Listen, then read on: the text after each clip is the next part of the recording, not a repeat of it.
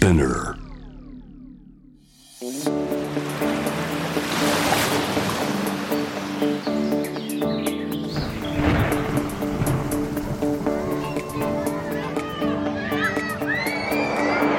SDGs Explain for Business. 気候危機ジェンダー人権などさまざまな課題に挑戦するための枠組み。それが SDGs SDGs を考えることは自分の仕事が何のために存在するのか考えるきっかけになります。ちょっとしたミーティング顧客との交渉上司との会話 SDGs をきっかけに考えるヒントをこのポッドキャスト SDGs を仕事に生かすでお伝えします。メインナビゲーターは SDGs を軸に活動するワールドロード CEO 兼ハフポスト日本版プロデューサーの私平原伊文。そしてニュースサイトハフポスト日本版編集長の竹下隆一郎がアシスタントナビゲーターを担当します。SDGs を仕事に生かす5回目のゲストは弁護士で NGO ヒューマンライツナウ事務局次長佐藤明子さんです。テーマはビジネスと人権のジレンマ。企業の向き合い方はどうするべきなのかですはい、えっと、ビジネスと人権って、まあ普段あまり組み合わせとして聞かない言葉なんですけどどうして人権がビジネスに関係あるのかあるいはビジネスパーソンも人権について考えないといけないのかっていうことを今日話し合いたいと思います。ではゲストをお迎えする前にまずは SDGs 関連ニュースをお届けします。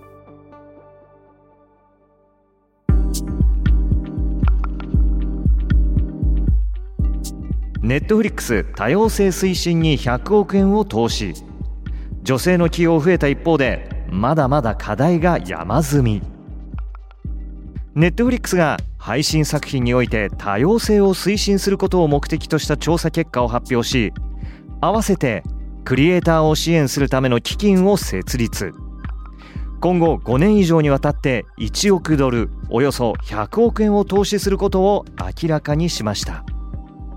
アメリカでは長年白人男性優位と指摘されてきた映画テレビ業界においてより多様性を包括した出演者やクリエイターを雇用する動きが高まっています。今回の調査を受けネットフリックス共同 CEO のテッド・サランドス氏はネットフリックス作品におけるレプレゼンテーション社会を構成する人々や文化の多様性を示す表現は年ごとに向上しているもののまだまだ課題が山積み。と見解を示しました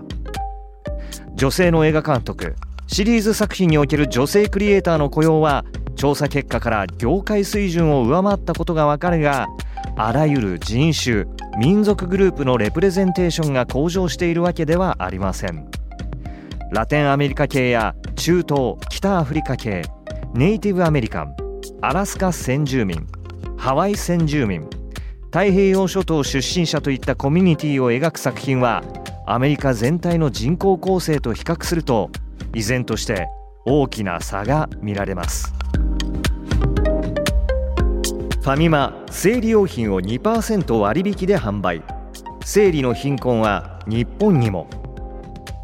ファミリーマートが生理用品25種類を2021年3月9日から2021年12月31日まで通常価格より2%引きで販売することを発表しました。2%割引で販売するのは沖縄県を除く全国のファミリーマートおよそ1万6400店舗。対象になるのはセンターインやロリエブランド商品など25種類ということです。ファミリーマートは生理用品について生活必需品の一つだとして海外では生理用品を無料提供する法案が成立し注目を集めるなど国内外でさまざまな議論が起きておりますと現状についても言及しています。また日本でもナプキンやタンポンなど生理用品の購入費用を負担できない生理の貧困は存在し高校生以上の生徒学生のうち5人に1人が金銭的理由で生理用品を買うのに苦労したというアンケート調査結果が明らかになっています。以上 SDGs ニュースでした。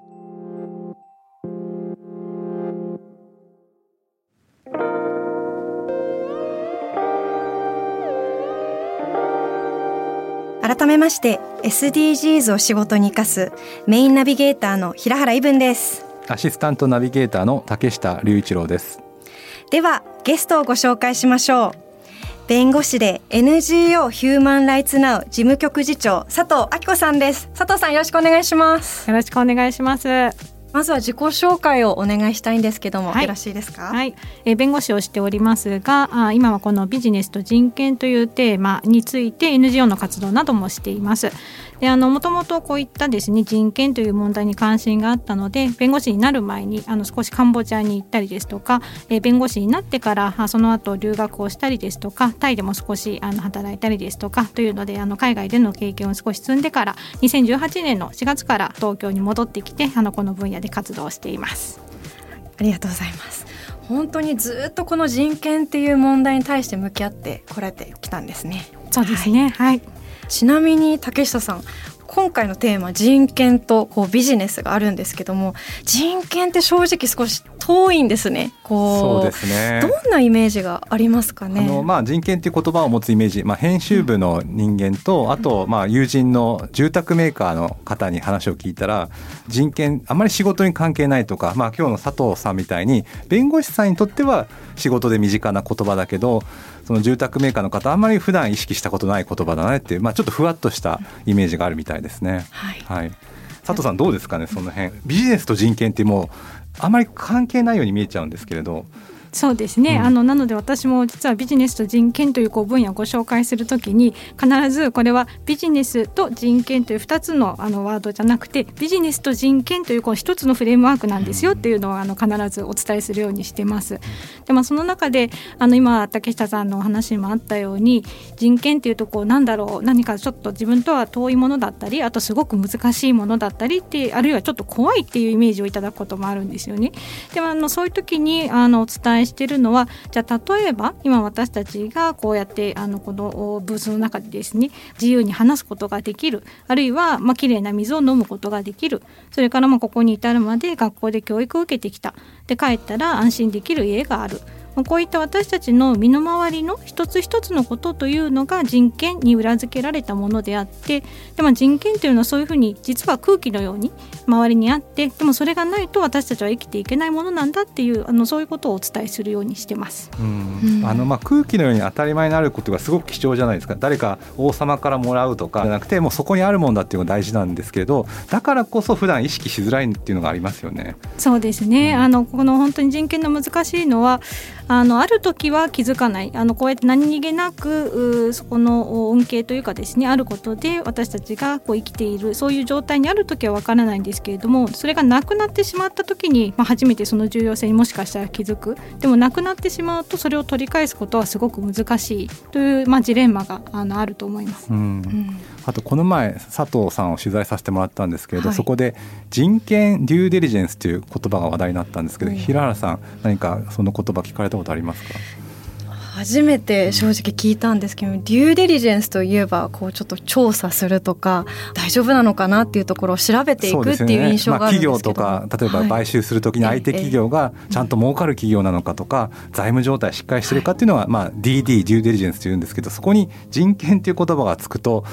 イメージがつかないですつかないです、ね、そうですよね。あのおっしゃる通りあの私もまあ弁護士としてというので企業の仕事をこれまでたくさんしてきたわけではないですがいわゆるデューデリジェンスというと今竹下さんがおっしゃったようなイメージを持つ方が特にビジネスパーソンで多いと思うんですね。でただここでいう人権デューデリジェンスというのは、まあ、企業のその事業活動の、まあ、サプライチェーンバリューチェーン、まあ、そういったその全てのこうレイヤーの中で必ず人権侵害がないようにあるいはそこに人権リスクがどこにあるか人権侵害をしているパートがないかどうかそういったことを探して、まあ、調査をして特定をしてでもし見つかったらきちんとそれに対して対応をするで何か救済が必要であればそれの救済を被害者の方にきちんと提供する、まあ、そういったこう継続的なプロセスのことを人権デューデリジェンスというふうに呼んでいます。でこれは何かあの私が勝手にもちろん言ってるものではなくて2011年に国連で承認をされたですねビジネスと人権に関する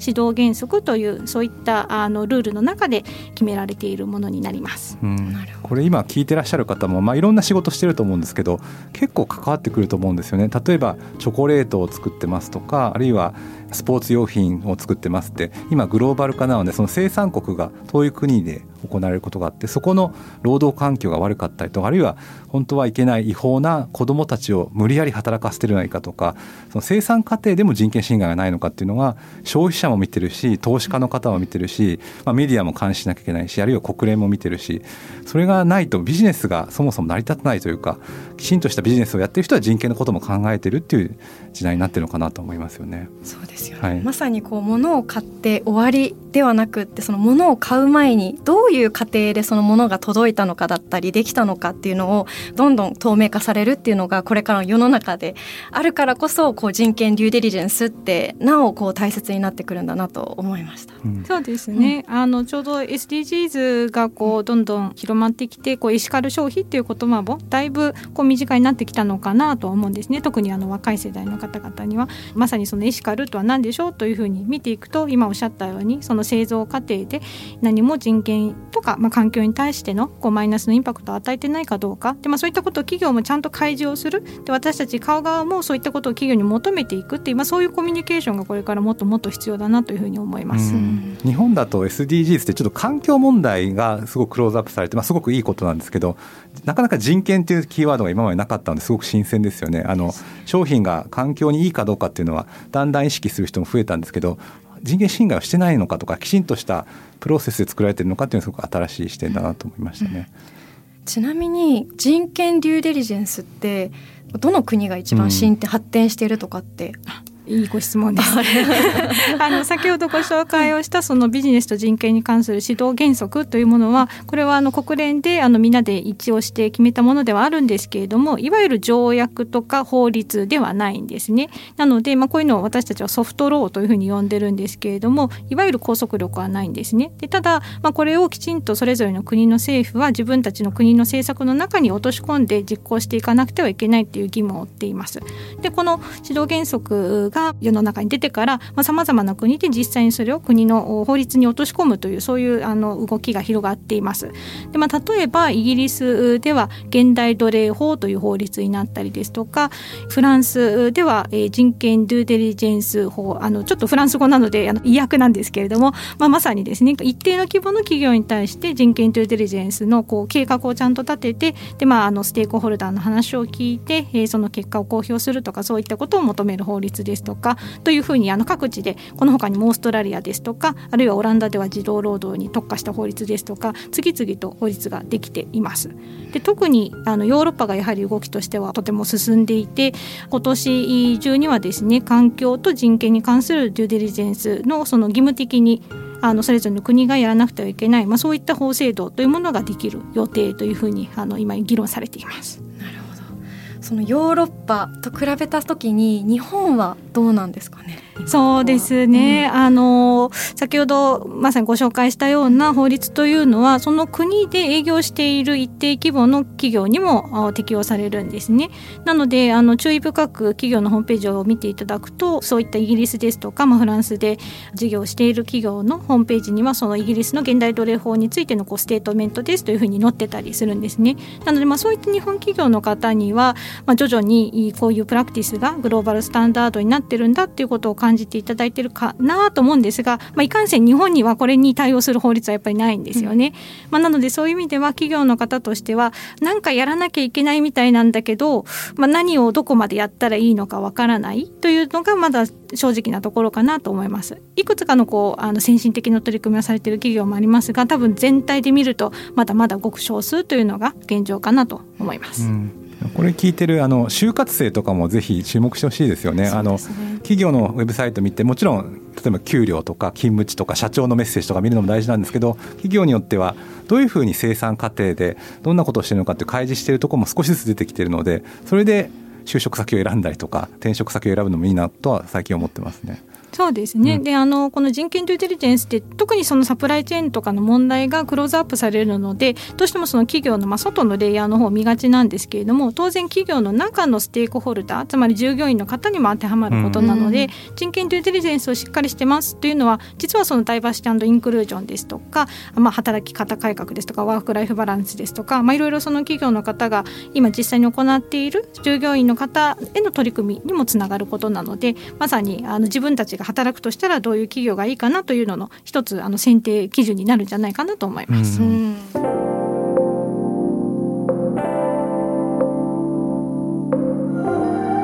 ちょっと最近のニュースで、まあ、人権を意識せざるを得ないのがミャンマーですよね。あのクーデターが起きて、えー、と軍が今政権を握っているとでこれに対して佐藤さんが所属されている NGO のヒューマン・ライツ・ナウが実は去年6月にあのあるアクションをしたんですけどそのことをちょっとご紹介してもらってもいいですか？はい、はい、日本の企業であの軍に関係する企業とまあ提携をしている先に対してですねその提携をまああのすぐに解消するようにということをあのいくつかの NGO と共同であの声明を出しました。うんキリンホールディングスさんですね、うん、まあ、声明ももうすでに公になっているので。はい、はい、でまあ、これは日本からのアクションだけではなくて他の国際的な人権の需要からもあのすでに指摘をされていた、ということになります。そうですね。取引先が軍で、まあ、今回ミャンマーの場合はあの少数派民族に対する軍が差別的な行為をしてたんじゃないかということで取引先としてふさわしくないんじゃないかという声明を出したんですがやはりさっきの話につながりますよね。あとは実際今回クーデターが起きた時に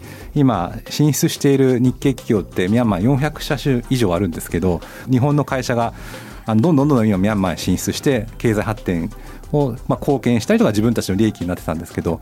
今何をするべきだと思いますか？日に日に状況があの残念ながら悪化しているのを見ると本当に何ができるのかなというふうにあのすごく辛くなるんですけれども、まあ、そのビジネスと人権という観点からは先ほどいくつか挙げた人権ですとその児童労働ですとかあるいはワーク・ライフ・バランスといった、まあ、よりこう従業員の方個人個人のこう日頃の権利という感じがあのするかもしれないですけれどもこのビジネスと人権っていうのは当然民主主義ですとか表現の自由といったたさらにま基本的な人権にも関わってくることなんですね。でここで、えー、ミャンマーで、えーま、事業をしている日本の企業の方々というのは、まあ、今当然ですねその自分たちの経営の中で、えー、ミャンマーの方々というのは大事な大事なステークホルダーなわけですよね。でそういったミャンマーの方々のこういう人権が侵害をされているという状況に対して何もま言わないということは沈黙はますなわち加担していることだという評価になると思います。うんなので、まあ、それに対してはですねその、まあ、自分たちの企業は何を大事にしているのかじゃあそれが民主主義なのか、まあ、従業員の一人一人の人権なのか、まあ、そういったことを何らかの形でメッセージとして出すということが、まあ、今まさに民主主義のために戦っているミャンマーの人々への、まあ、大きな大きなサポートになるんじゃないかなと思います、うん、確かにちょっと抗議の声を上げたり私もした方がいいと思うんですけど、はい、この辺平原さんはあの、まあ、ハーフポスト日本版の仕事とは別に普段企業のコンサルティングも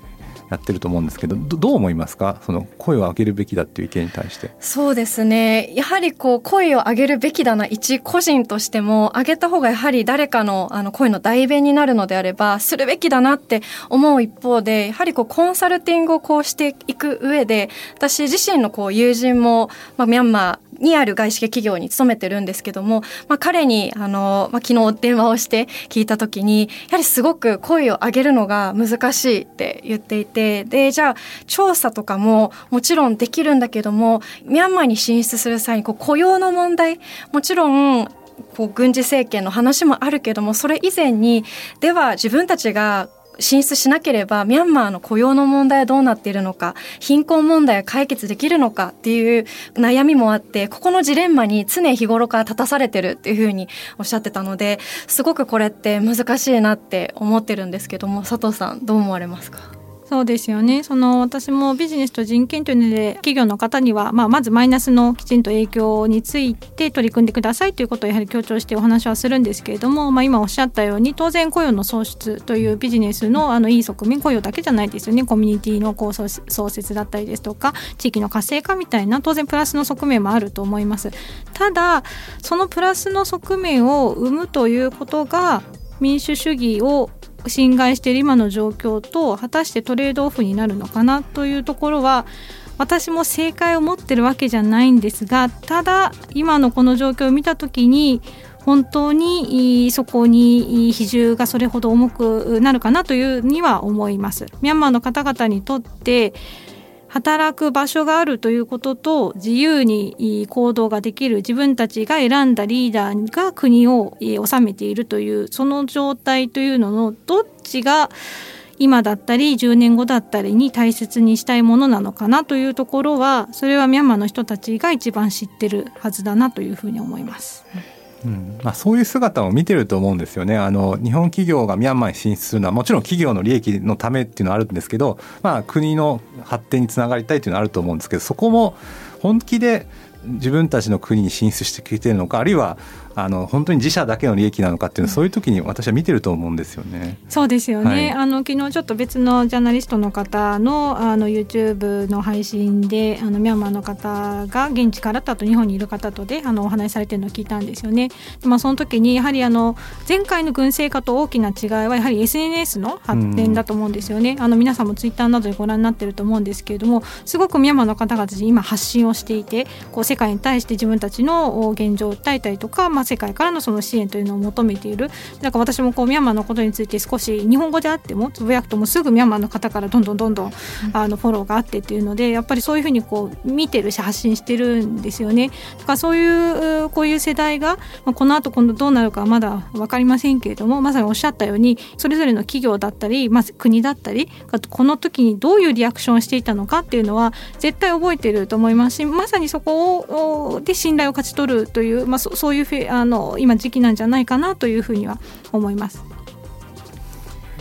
ミャンマーに友人から、まあ、今回の件があって私も本当3日前くらいに「大丈夫?」っていうメールを送ったり、まあ、少し声を上げたんですねそしたら「遅いよ!」っていう返信が来てあ待ってたんだって思っていて今本当に佐藤さんがおっしゃってくれたようにこう発信するだけですごくミャンマーにいる人たちはすごいもう勇気にもつながるしあのこの一声が実は明日につながるってことを本当しみじみ実感したので今の話を聞いてさらに声を上げていこうって 思いました。そうですね。あの、はい、ハッシュタグも「What's Happening in Myanmar」っていうハッシュタグがあったりとかあとミルクティー同盟って言われててやはりアジアで香港とかですねタイとかの人たちがつながっているのでそこを例えばリツイートするだけでも違うと思うんですね企業のトップの方がリツイートするとかあるいは「いいね」を押すとかそれだけでもサポートになるとは思うんですよね。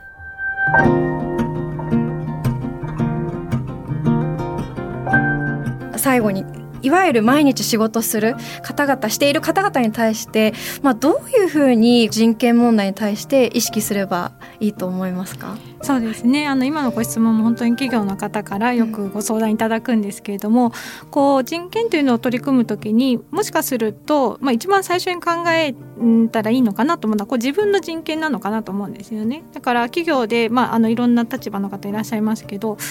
自分はまあ労働者としてじゃどういう権利を持ってるんだろう、うん、あるいはまあその一市民としてどういう権利を持ってるんだろう？あのステークホルダーという言い方もありますけれどもこのビジネスと人権ではこのライツホルダーその権利の主体であるこの人たちをこう中心に置きましょうというのをすごく大切にしてるんですね。だからこう人権ということを考えるときに自分はライツホルダーとしてどんな権利があるのか、まあ、例えばそのさっきちょっとお話ししたようにダイバーシティインクルージョンだってもちろん重要な権利なわけですよね。こう差別的な取り扱いをしないジェンダーに基づく差別をしないですとか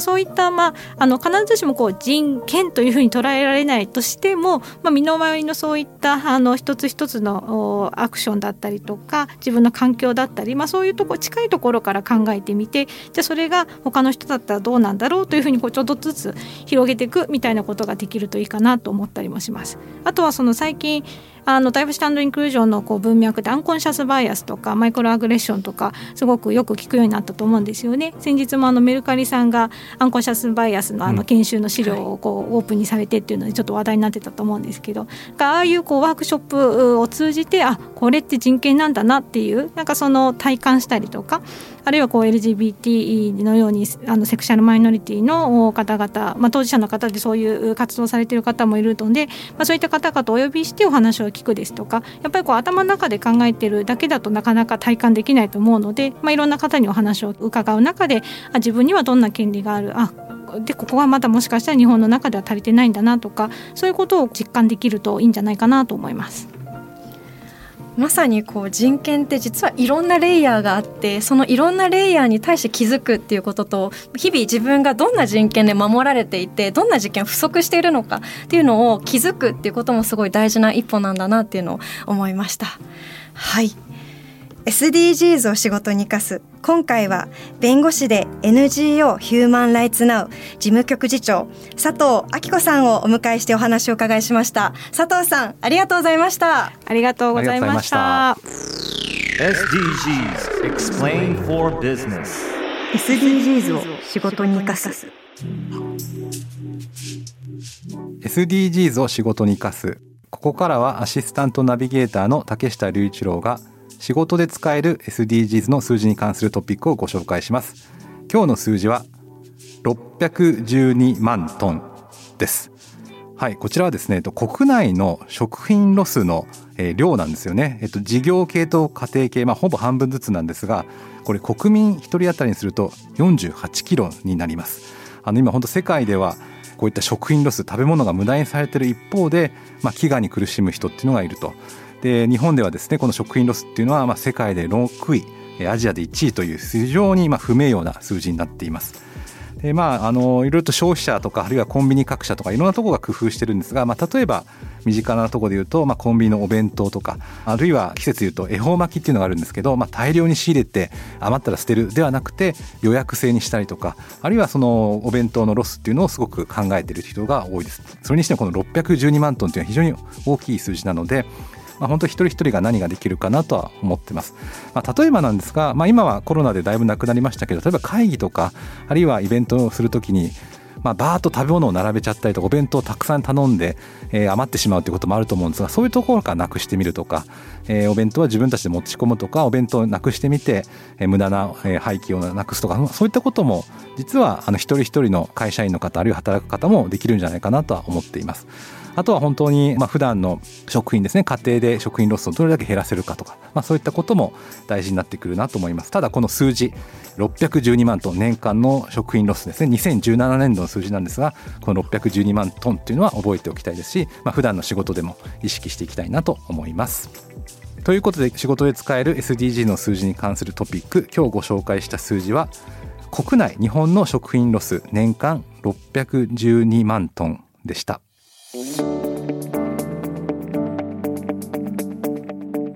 お届けしてきました。SDGs を仕事に生かす。今回はビジネスと人権のジレンマ。企業の向き合い方はどうするべきなのか。というテーマで NGO ヒューマンライツナウの佐藤明子さんにお話を伺いましたが竹下さんいかがでしたでしょうか？そうですね。やはりあの人権という言葉をあのこれほど、まあ、2 3 0分の間でたくさん口にした機会はあまりなかったんですよね。やはりこの人権という言葉を口にすることで、まあ、当たり前すぎることであすごく大事なことなんだけど自分で言葉にしてみるとあそういえばどういう文脈で使えばいいんだろうなとかあこういう意味があるんじゃないかっていうことで、まあ、何度も何度もブラッシュアップできると思うんですよね。なので、まあ、なかなか普段の仕事でそういった言葉を使うのは難しいかもしれませんけどあれこれって人権問題なんじゃないかとか、まあ、人権に関わることなんじゃないかっていうことを意識してできればまあ会話をするというか、まあ、同僚や上司とか取引先の人と話ができたらなと思います。さっき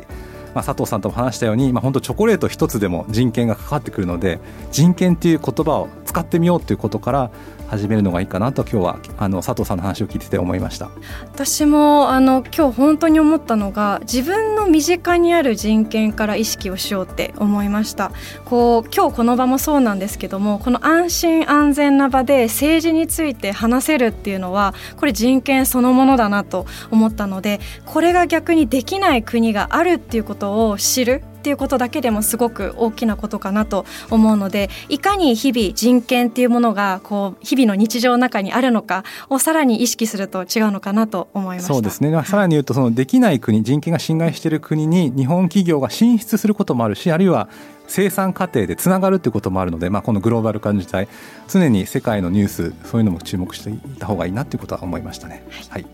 ぜひ皆さんの日常のビジネスにも SDGs を取り入れてみてください。今後も新しいエピソードを配信していきますので Apple Podcast、Amazon Music、Spotify Google ポッドキャストでフォローお願いいたします。このプログラムへの質問や感想取り上げてほしいテーマあるいはこういった人を出してほしいっていうのはぜひハッシュタグ SDGs を仕事に生かす。でツイートお願いします。生かすの漢字は活動の活ですね。三髄の活。ハッシュタグ SDGs を仕事に生かす。ツイートお願いします。ということでここまでのお相手は平原伊文と竹下隆一郎でした Spinner